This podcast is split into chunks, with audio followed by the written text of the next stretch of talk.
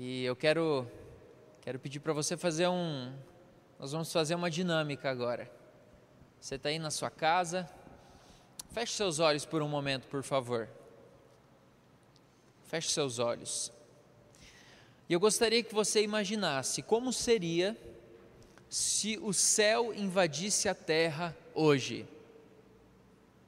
Usa aí a sua santa imaginação, sua imaginação que foi aí santificada pelo Senhor, que foi transformada.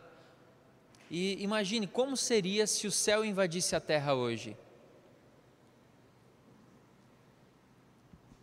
Você conseguiu imaginar?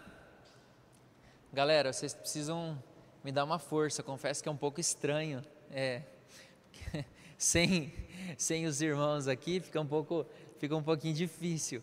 Então, vocês que estão aqui ajudando na transmissão, galera do louvor, quando você quiser dar um glória a Deus, você dá um glória a Deus. Quiser, às vezes você quer falar alguma coisa, tem uma profecia para entregar, você vem aqui, mas, é, por favor, me ajuda. Fica ruim para você se ligar a luz, Rafa? Pode ligar suas luzes? Então liga, por favor, porque eu preciso ficar procurando a câmera às vezes e aí não sei como que fica na. Oi? Não, não precisa não. Precisa não. No final nós vamos ter um momento. Aí, glória a Deus, obrigado. Melhorou bastante para mim. Como foi para você imaginar como você Obrigado, Rafa ligou uma lanterna ali atrás. Valeu, mano. Como como foi para você? Como seria na sua imaginação se o céu invadisse o planeta Terra hoje? Bom ou ruim? Seria muito bom seria muito bom. Você acha que no céu tem coisas boas ou coisas ruins? Aí às vezes você pode até pensar naquela pessoa, falar assim: é, eu conheço umas pessoas aí que conheceram Jesus e tal, não eram tão boas assim. Mas eu vou falar algo para você: se ela conheceu Jesus, a vida dela foi transformada. Então no céu só tem coisas boas. Pessoas que vão para o céu realmente são pessoas que encontraram Jesus e foram transformadas por Ele. Se o céu invadisse a terra hoje, eu posso te dar toda certeza que muitas, na verdade, todas as situações que nós achamos injustas, elas seriam resolvidas no mesmo momento. Porque uma das características do reino de Deus é justiça. Sabe, quando o céu ele invade a terra, a justiça de Deus ela é estabelecida naquele lugar. E nós temos vivido dias em que está acontecendo uma revolução na nossa visão. Está acontecendo uma revolução na forma de como nós vemos as coisas. Você sabe que em momentos difíceis eles servem também para nos, para nos moldar de certa forma.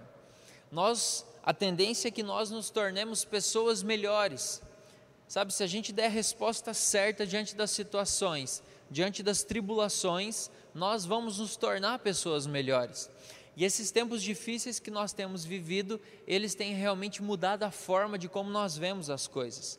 Essas situações que têm acontecido, elas têm mudado, muitas vezes elas têm nos feito parar para refletir. Eu tenho tido mais tempo em casa agora, tempo com a minha família, e isso faz com que tenhamos mais tempo para refletir sobre tantas coisas, sobre valores, sobre princípios, sobre motivações que nós temos, sabe, o porquê de você fazer o que você faz sabe o porquê de você ter o estilo de vida que você tem, o porquê de você levantar todas as manhãs e ir para o seu trabalho, o porquê de você zelar pela sua família, o porquê de você zelar pelos seus filhos, pela sua esposa, pelo seu marido, o porquê de você zelar pelos seus pais, pelos seus irmãos.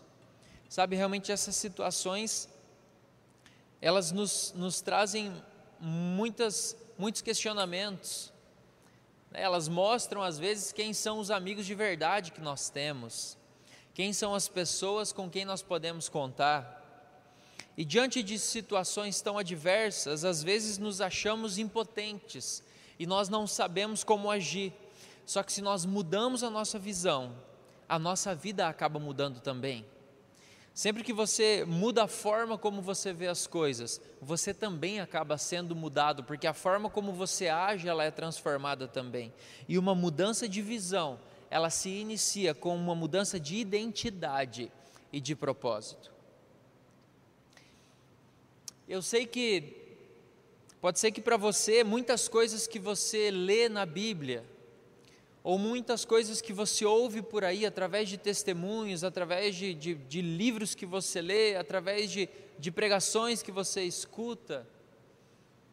Eu sei que muitas coisas às vezes elas parecem loucura, e é por isso que você precisa conhecer Jesus. Realmente, as coisas acerca do reino de Deus, as coisas acerca dos céus, elas são loucuras para as pessoas que não conhecem a Cristo, porque elas são de certa forma impossíveis. Impossíveis de ser vividas, impossíveis de ser eh, manifestas. Mas quando nós conhecemos Jesus, acontece uma revolução em quem nós somos. Eu ouso dizer que até a nossa expressão muda, sua face ela muda quando você conhece a Cristo. Sabe, a sua essência ela é transformada e acontece uma revolução na sua identidade. Você era uma pessoa e você passa a ser uma outra pessoa. Aí você fala assim: como assim? Isso é possível? Eu já vou provar para você que isso é sim. Aquilo que era loucura muitas vezes se torna possível e você pode começar a pensar de acordo com o propósito que Deus tem para você e de acordo com o propósito que Deus tem para essa terra, para as pessoas dessa terra. E essa mudança ela começa quando você tem revelação de quem ele é. Uma das maiores tragédias de uma identidade enfraquecida é a forma como nós lemos a Bíblia muitas vezes. Você já parou para avaliar a forma como você lê a Bíblia?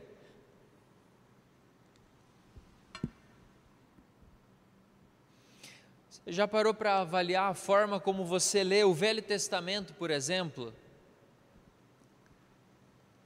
Você já parou para você para perceber quais pensamentos ocorrem no seu coração quando você vê Deus destruindo a terra com um dilúvio? Quando destruiu a terra, quando Deus ele destrói a terra com dilúvio, ele é bom ou ele é mau? Você já se fez essa pergunta? A palavra fala que ele é bom, Deus é bom. Mas e quando ele destruiu a terra com água? Ele estava sendo bom ou estava sendo mal?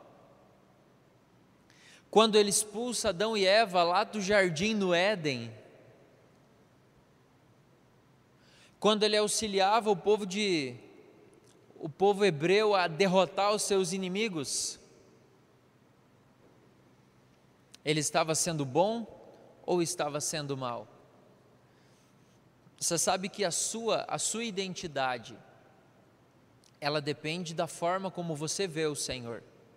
E se você tem uma identidade enfraquecida, você vai ver o Senhor de uma forma errada e você começa a interpretar as Escrituras de uma forma errada. Porque você pode passar todo o Pentateuco, você pode ler toda a história do povo hebreu, e você pode ver um Deus mau, um Deus carrasco, um Deus que punia o seu povo. E quem sabe pode passar em branco para você as menções onde fala onde Deus ele fala assim: Olha, antes de que eu desse a lei para os seus pais, eu os amei. Mas por causa do seu coração endurecido, eles se desviavam dos, dos caminhos. Você já viu isso? Então, quando nós temos uma identidade enfraquecida, nossa tendência é colocar um, é colocar um óculos e interpretar as coisas todas através disso. Muitos teólogos eles cometem o erro de colocar, pegar todo bom conteúdo que é apresentado nas páginas da Bíblia, todo bom conteúdo que muitas vezes é apresentado pelos profetas e jogar ele para um, debaixo de um tapete misterioso. É o milênio. Vocês estão fazendo exercício aí atrás? Alongando, ok. Por um momento eu achei que vocês queriam chamar a minha atenção. ah, irmãos, acho que uma hora dessas a gente podia filmar os bastidores para vocês poderem ver das transmissões. Acho que seria bem interessante. Você já ouviu? Deixa para lá. Não, não tem ninguém de pijama aqui não. Ai, Jesus. Sabe, muitas vezes as pessoas elas leem coisas tão preciosas que contém na palavra e elas jogam debaixo de um tapete misterioso chamado milênio. Não, isso é para o milênio. Nós vamos reinar com Cristo quando começar o milênio. Aí nós vamos montar nos nossos cavalos com as nossas espadas de guerra e teremos uma coroa na cabeça e nós vamos reinar sobre as pessoas então nesse milênio. Mas essa vida que nós estamos tendo aqui realmente ela é uma vida muito dura, é uma vida muito triste, é realmente uma vida uh, muito. Por quê? Porque não entendem ou porque interpretam as Escrituras de acordo com os seus próprios olhos, de acordo com as experiências frustradas que tiveram na sua vida ou que ouviram de outras pessoas. Ou eles optam por não acreditar nas verdades da palavra porque eles não conseguem explicar certos acontecimentos ou afirmações. Quem disse que nós precisamos explicar? Não tem aquela música que fala assim: ninguém explica a Deus. E é verdade. Não tem como explicar e ele também não precisa de ninguém para defender ele. Esses tempos atrás ele me falou isso em um determinado momento. Porque ele é Deus. Ele é Deus.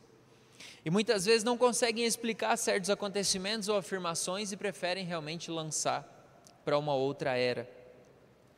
E o pior de tudo é que atrás dessas pessoas vem uma enxurrada de novos convertidos ou até velhos crentes na fé, cristãos de longa data, pessoas sem entendimento que, por passarem muitas vezes por situações adversas, eles escolhem não crer naquilo que uma vez eles creram.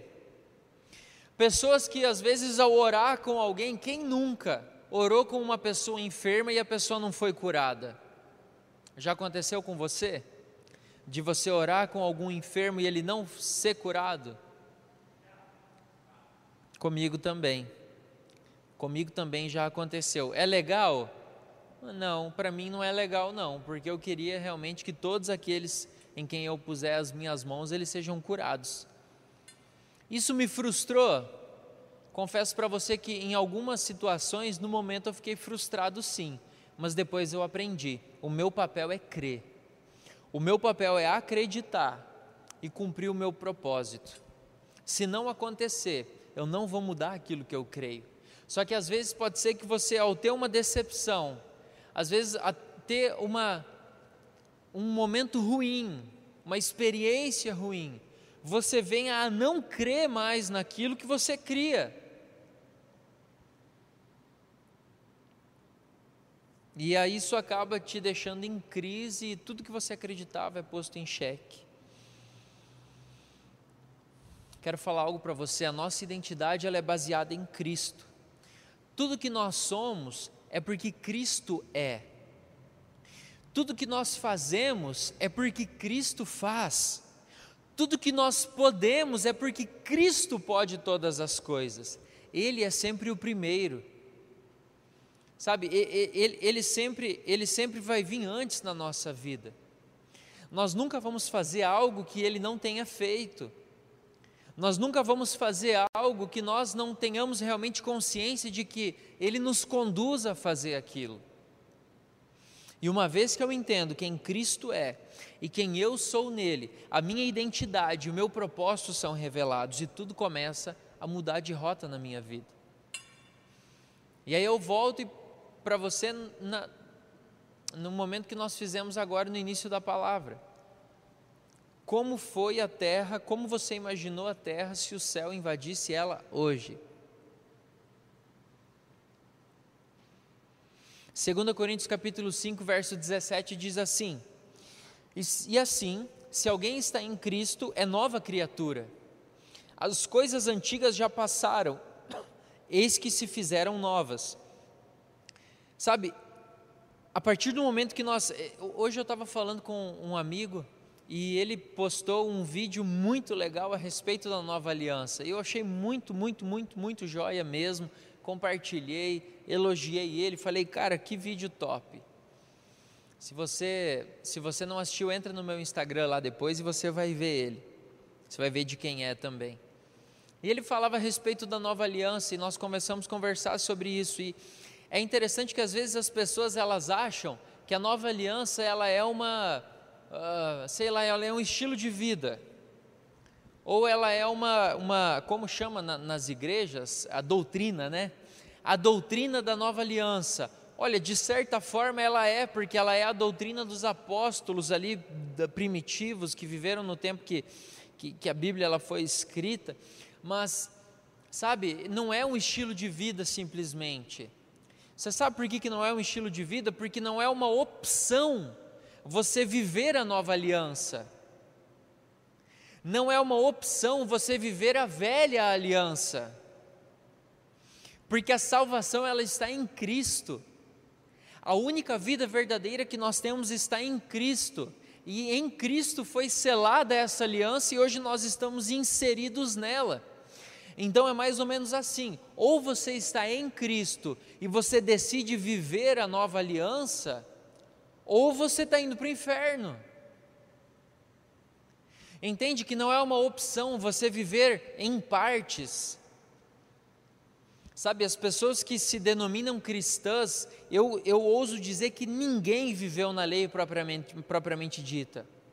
Além dos judeus, nenhum cristão viveu na lei real, não sabem o que é, é a lei de verdade, porque não é possível para nós viver nela. Ela não foi feita para nós, ela não foi feita para mim e para você. O que foi realmente feito para mim e para você foi a vida que nós temos em Jesus. E aí, 2 Coríntios 5,17 fala que se alguém está em Cristo, é uma nova criatura, e as coisas, as coisas antigas já passaram, e eis que se fizeram novas. E essa novas que ele fala aqui é algo que nunca existiu. Por muito tempo da minha vida eu acreditei que eu fosse, eu tivesse retornado né, ao, ao, ao projeto original, então agora eu seria igual a Adão. Não é, é mentira. Adão já existiu mas a forma como eu sou hoje em Cristo nunca existiu. Você foi feito uma pessoa totalmente nova, e é por isso que hoje se torna possível você viver essas loucuras que Jesus ele propõe a nós. E aí quando você pensa a forma como o nosso planeta seria se o céu invadisse a terra hoje, eu quero falar algo para você. Se você viver na identidade, no propósito que você tem em Jesus, tenha certeza que esse planeta vai mudar. Sabe que as pessoas elas falam a seu respeito começa a não ter mais importância, porque só o que ele fala a seu respeito importa para você. Colossenses 3 versos 1 ao 3. Portanto, se fostes ressuscitados juntamente com Cristo, buscai as coisas lá do alto, onde Cristo vive assentado à direita de Deus. Pensai nas coisas lá do alto, não nas que são aqui da terra, porque morrestes e a vossa vida está oculta juntamente com Cristo em Deus. Onde está a sua vida? A sua vida, ela está oculta juntamente com Cristo em Deus. É lá que ela está. E uma vez que você está em Cristo, você pode desfrutar dessa vida na sua plenitude. Então aquilo que as pessoas falam ao seu respeito não importa mais. As limitações que as pessoas impõem para você não importam mais. Por quê? Porque você é quem ele diz que você é. Você pode aquilo que ele diz que você pode. E as impossibilidades elas começam a assumir diante de nós. Há uma propensão no homem é interessante que a palavra fala, né? Que nós precisamos ser, ser transformados. Alguém lembra o versículo? Quando está aqui, geralmente acontece um branco. Que nós precisamos ser transformados pela renovação da nossa mente. Romanos 12, 2. Sabe, a palavra fala que nós precisamos ser transformados. Como que nós somos transformados? Através da renovação da nossa mente. E muitas vezes há vestígios na nossa mente e, há uma propensão no homem de adiar tudo aquilo que requer coragem, fé e ação. Você sempre tenta lançar para o amanhã. Você já ouviu alguém falar assim: ah, não é meu tempo, a minha hora ainda não chegou. Daqui a pouco eu vou, daqui um tempo eu vou voltar para Jesus. Daqui um tempo eu quero ir para Jesus. Eu ainda quero curtir a minha vida de certa forma está certo. Se você quer curtir a vida caída, não vá para Jesus. Porque depois que você vai para Jesus, se torna muito ruim você tentar viver a vida do homem que morreu. Vida caída não dá muito certo em Cristo.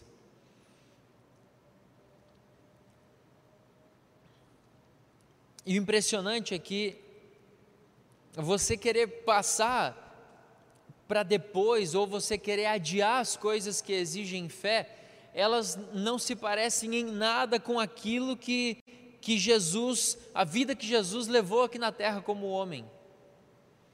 Em algum momento na Bíblia você vê Jesus adiando algo, tipo assim, não, eu acho que essa multiplicação aqui nós vamos fazer no, próximo encontro, pessoal. Eu ainda não estou pronto para multiplicar. O único momento que Jesus falou que não estava pronto era para morrer na cruz. Falou assim: não, aguenta aí, pessoal, a minha hora ainda não chegou um único momento. A vida que Jesus viveu, ela aponta para a vida que nós devemos viver e não para a vida que nós podemos viver. Não é uma sugestão para nós vivermos o estilo de vida de Jesus. Você compreende? Não é uma sugestão. Ah, Diogo, você pode viver aquilo que Cristo viveu. Não, não é uma sugestão. É a única vida que você tem.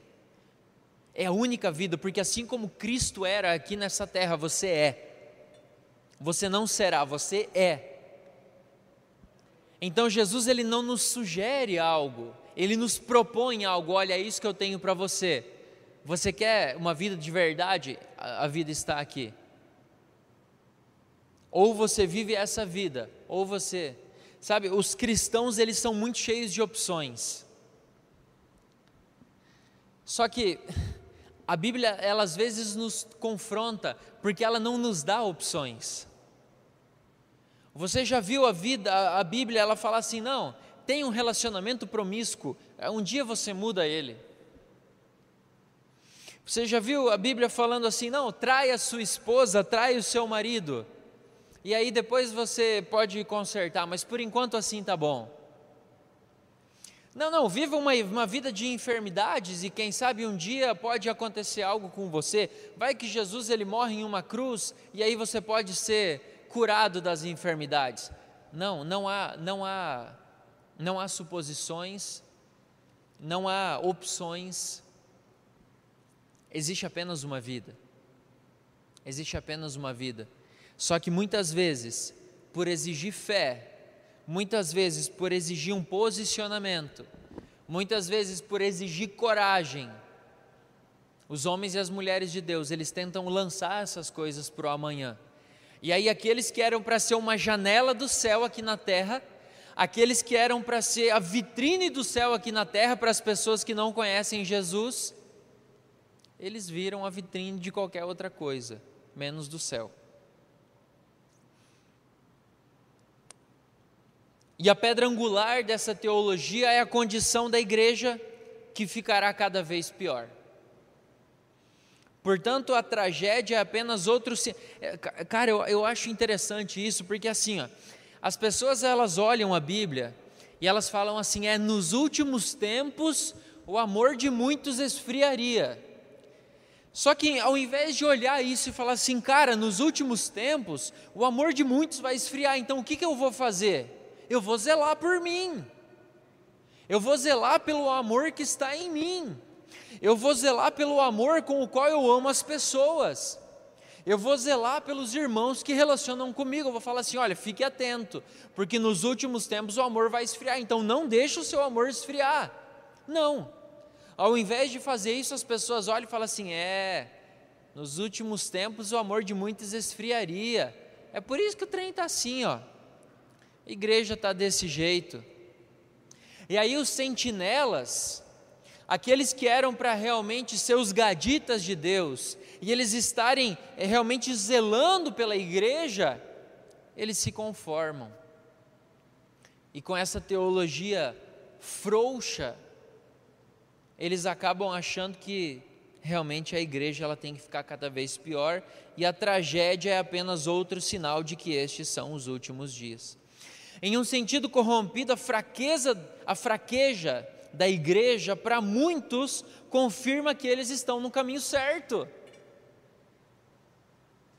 Fala, não, é normal mesmo, vai tudo de mal a pior, senão Jesus não volta. Tem que acontecer aí, ó.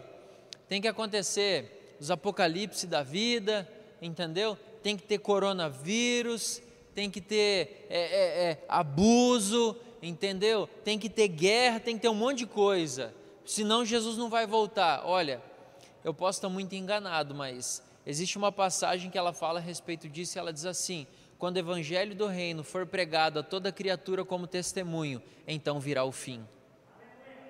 Sim, a Bíblia fala a respeito de guerra, a Bíblia fala a respeito de amor, de muita coisa, mas ela também fala que se eu e você pregarmos o evangelho do reino a toda criatura como testemunho, então virá o fim. Sabe, então, e essa condição cada vez mais deteriorada do mundo e da igreja torna-se um sinal de que tudo está bem. Há muitos problemas com essa forma de pensar, mas eu vou citar apenas um. Sabe qual que é o maior problema? É que você pensar que o mundo tem que ir de mal a pior e a igreja também não exige fé. Isso não faz com que você sustente um testemunho e zele para que o seu propósito e a sua identidade ela esteja firme e realmente ela cumpra tudo aquilo que você tem para cumprir. Você não precisa de fé para viver uma, uma, uma vida de igreja lamentável. Você não precisa de fé para viver na religião, por exemplo porque você acha que se você tiver meia hora de oração todos os dias, você vai ser abençoado por Deus. Você acha que se você fizer jejum toda semana, Deus vai te amar mais. Não precisa de fé nisso. É só disciplinar seu corpo e você vira a pessoa melhor dos jejum das galáxias eternas. Assim, não, eu jejuo todas as semanas e tal. Mas você para quê? Fala, não, é porque tenho uns propósitos com Deus aí, sou um cara espiritual. Exige fé? Não, não exige não. Por que, que você ora com os enfermos? Ah, eu oro com os enfermos porque porque fala, né, que tem que orar com os enfermos. Não é verdade? Então eu sou obediente, eu sigo aquilo que está escrito na Bíblia. Eles são curados, um ou outro. Para uma vida dessa não precisa de fé. Não precisa de fé. Você sabe que o Bill Johnson ele tem uma frase muito marcante, ele diz assim que os cristãos em sua maioria, eles arrependem-se o suficiente para serem salvos, mas não o suficiente para verem o reino. Israel esperava que o Messias, ele viesse como rei, ele governasse sobre seus inimigos, governasse sobre os outros. Eles pensavam que finalmente teria chegado o momento em que viria a vingança contra aqueles que tanto tinham machucado o seu povo. Só que eles não imaginavam que ele viria para vingar outros inimigos do homem, os inimigos que separavam os homens de Deus que eram o pecado, os demônios, as atitudes farisaicas e religiosas que o homem tem, e eles não imaginavam que ele traria o mundo dele com ele.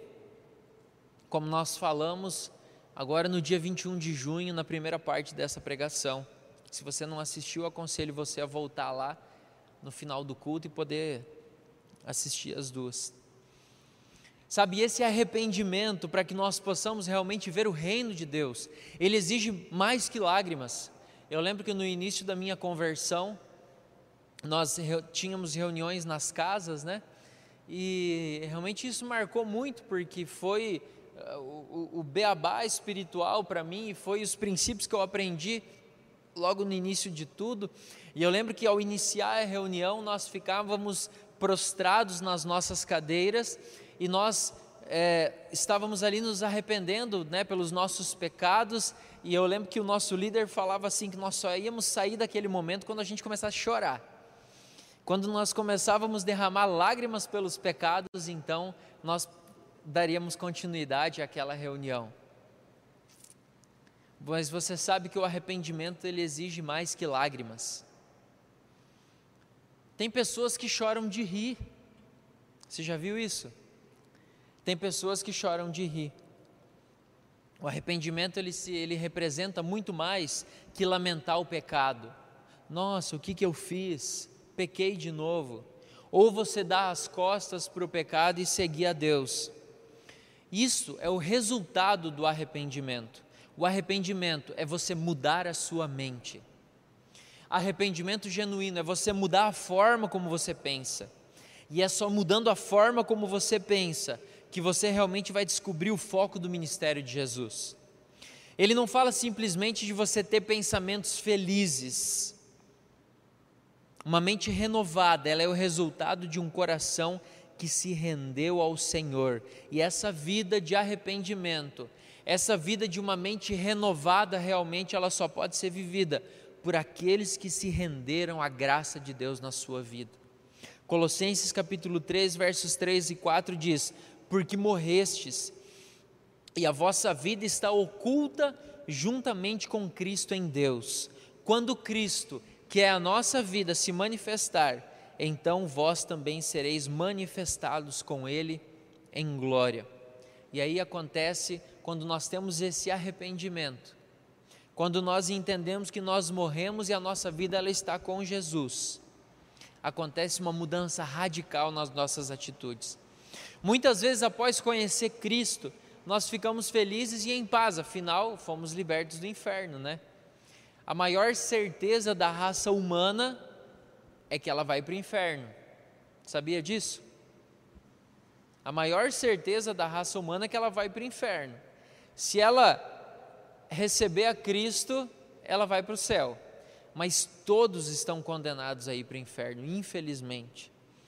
E aí, quando você encontra Jesus, você acaba ficando em paz, porque afinal você foi salvo e não vai mais para o inferno.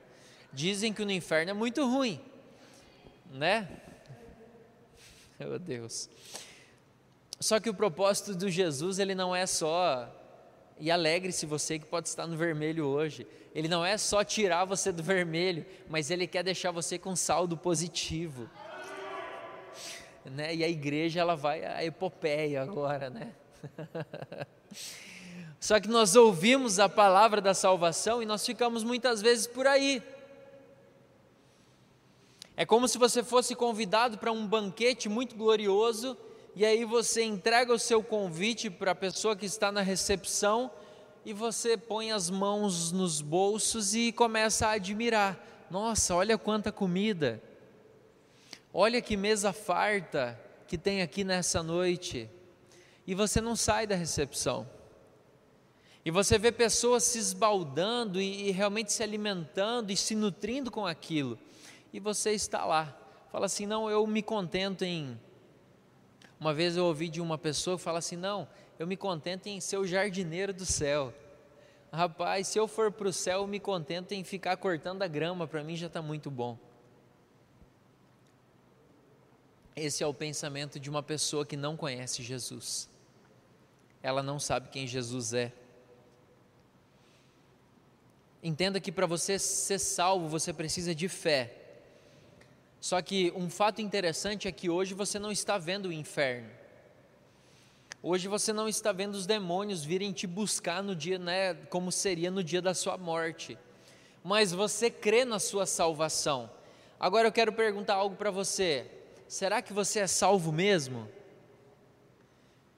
Será que você tem fé o suficiente para não ir para o inferno no dia que você morrer? Aí você pode falar assim para mim, Daniel, você está ficando louco? É claro que eu tenho fé o suficiente. O que, que te garante isso se sua vida é a mesma de quando você estava no mundo? Se hoje você continua correndo atrás das mesmas coisas que te moviam quando você estava vivendo pelo mundo, quem te garante que você é salvo? Porque quando você encontra com Jesus, você se torna uma nova criatura. Tem uma história bem interessante e eu preciso contar para vocês porque quando eu chegar em casa eu preciso contar para minha esposa. Eu estava vindo para o culto hoje e vocês não estão olhando para mim aqui, mas vocês já vão ficar surpresos. E eu, como todo bom atleta, porque agora eu estou me exercitando, eu decidi vir a pé. Só que passando ali em frente ao atacadão, eu fui atropelado por um carro. Foi horrível o acidente. Foi horrível. Quebrou meu braço, minha perna esquerda teve fratura exposta, irmãos, foi, foi um terror. Mas aí eu levantei e cheguei aqui porque a gente precisava fazer a transmissão. Graças a Deus eu consegui chegar. Você, acredita nessa história que eu contei? Por quê? Isso não é verdade. É a mesma coisa a pessoa falar que ela encontrou Jesus e ela continua a mesma. Não é verdade. Não é verdade. Quando você encontra com Jesus, a sua vida ela nunca mais é a mesma, porque você se torna uma nova criatura. Você se torna uma nova criatura. Sabe, então às vezes você acha que você simplesmente foi salvo e a sua vida para por aí e se torna então se, se, torna isso muito fácil, porque eu sou salvo, glória a Deus, aleluia. Só que o desejo de Cristo é que você viva que você veja o seu reino. O desejo de Jesus é que você viva esse reino poderoso com intensidade, com glória, com manifestação de poder. E o seu arrependimento, ele só vai estar completo até o momento em que você estiver vivendo esse reino na sua plenitude. O foco do arrependimento é que a nossa forma de pensar, ela mude até que a presença do reino de Deus ela enche a nossa consciência. Galera do louvor, pode subir aqui, por favor. Sabe, o foco desse arrependimento é realmente você se arrepender das obras passadas e você mudar a forma de pensar, até que essa presença e até que essa consciência a respeito do reino de Deus, ela encha todo o seu ser. Sabe, nós precisamos ter consciência de que o mundo espiritual, ele é muito mais real do que o mundo natural. O mundo que você não vê, ele é muito mais real do que isso aqui, do que, do que, que você está vendo aqui agora, através desse canal do YouTube. Hebreus capítulo 1, versos 10 ao 12, diz assim: Ainda, no princípio, Senhor, lançaste os fundamentos da terra, e os céus são obras das suas mãos. Eles perecerão, tu, porém, permaneces. Sim, todos eles envelhecerão qual veste, também qual manto os enrolarás, e como vestes serão igualmente mudados. Tu, porém, és o mesmo e os teus anos jamais terão fim. Pode colocar um pad, João, por favor? O PA está desligado? Não?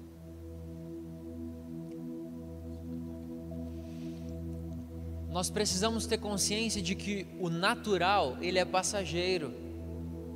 Só que tudo aquilo que é espiritual é eterno. Tudo aquilo que é espiritual é eterno, mas as coisas que você vê, as coisas que muitas vezes pelas quais você tem gasto a sua vida, elas são passageiras. E é por isso que, para ver o céu manifesto aqui na terra, é necessário que eu e você tenhamos consciência de quem nós somos em Jesus. Nós somos uma nova criatura e agora nós nos preocupamos com as coisas do céu e não com as coisas da terra. É importante que nós tenhamos consciência do nosso propósito em Cristo. Senhor nos salvou, não para que fôssemos salvos apenas, mas que nós pudéssemos para que nós pudéssemos impactar esse mundo para o nosso Senhor Jesus. Queridos, nós temos a solução para tudo isso que tem acontecido nesse mundo. E o que nós temos feito com ela? O natural é passageiro, mas o espiritual é eterno. Após conhecermos a Cristo, nossos olhos espirituais eles se abrem e se torna normal para nós que existe um reino para ser vivido hoje. Todos queremos que Jesus domine sobre tudo. Pode ser que agora há pouco, no início da pregação, você pensou, cara, se Jesus ele manifestasse o reino dele aqui nessa terra. Às vezes nós cantamos aquela canção que deixa assim, que canta, que fala assim, deixa o céu descer deixa o céu descer. E às vezes eu fico incomodado porque o Senhor ele não está aprendendo nada. E a nossa canção ela precisa ser que o céu seja manifesto aqui. Que o céu ele seja manifesto aqui através do meu estilo de vida. Que o céu ele seja manifesto aqui através das minhas palavras.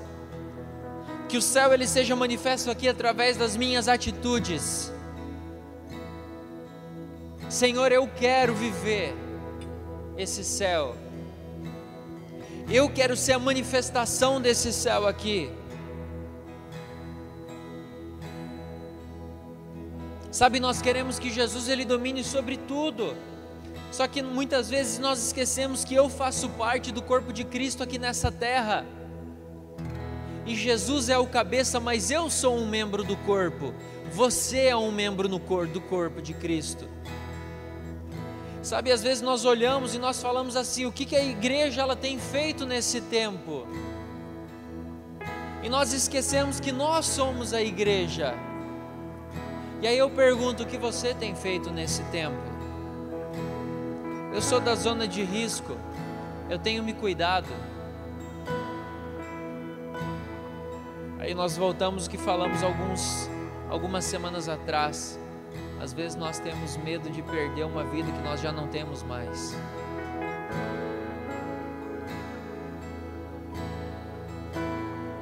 Você faz parte de um gigante, precisa ter consciência disso. Esses dias de tribulação que temos vivido, eles têm sido usados para despertar o propósito da igreja, e você faz parte disso.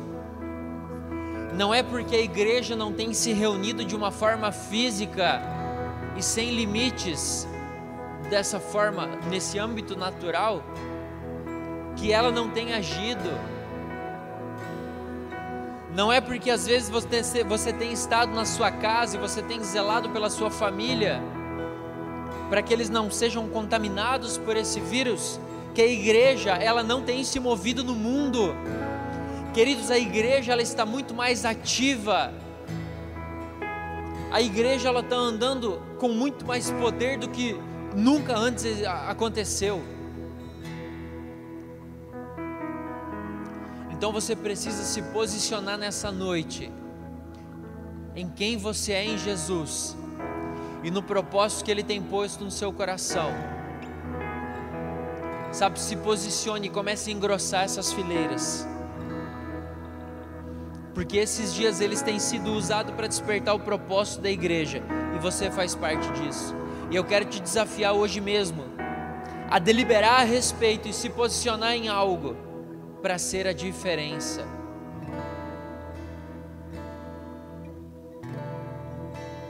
Sabe o que, que o Senhor tem falado com você nesses dias? O que, que o Senhor tem compartilhado no seu coração? Quais são as loucuras que ele tem falado para você? Quais são as loucuras que Jesus tem falado para você? Quais são as loucuras que ele tem soprado nos seus ouvidos?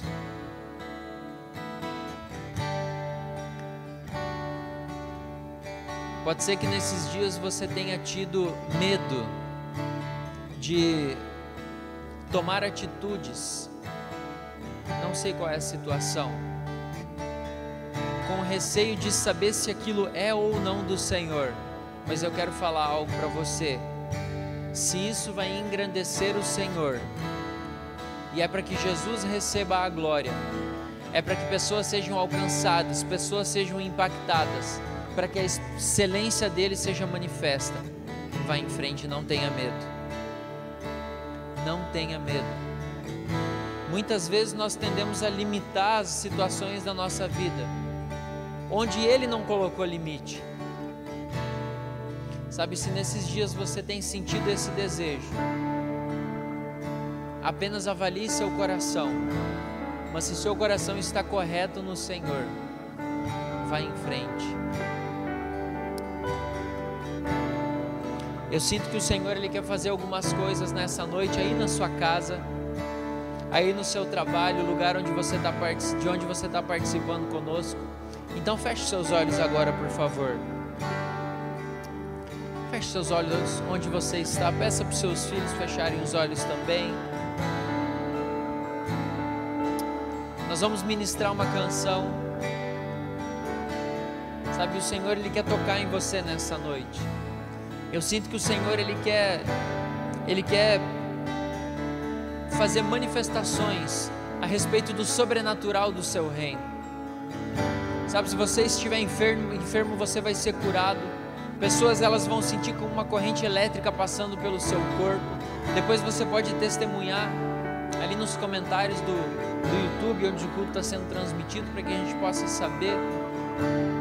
Sabe, mas é importante você dar o seu testemunho. Feche os olhos.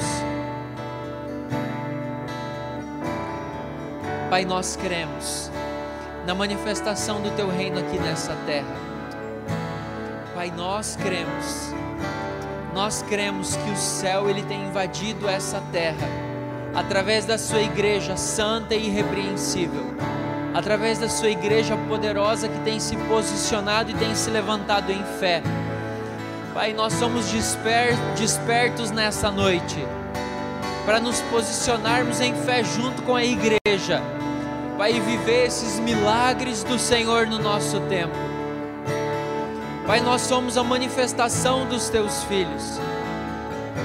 E eu oro nessa noite para que os meus irmãos que estão participando desse culto em casa, Pai, eles possam sentir um toque desse poder.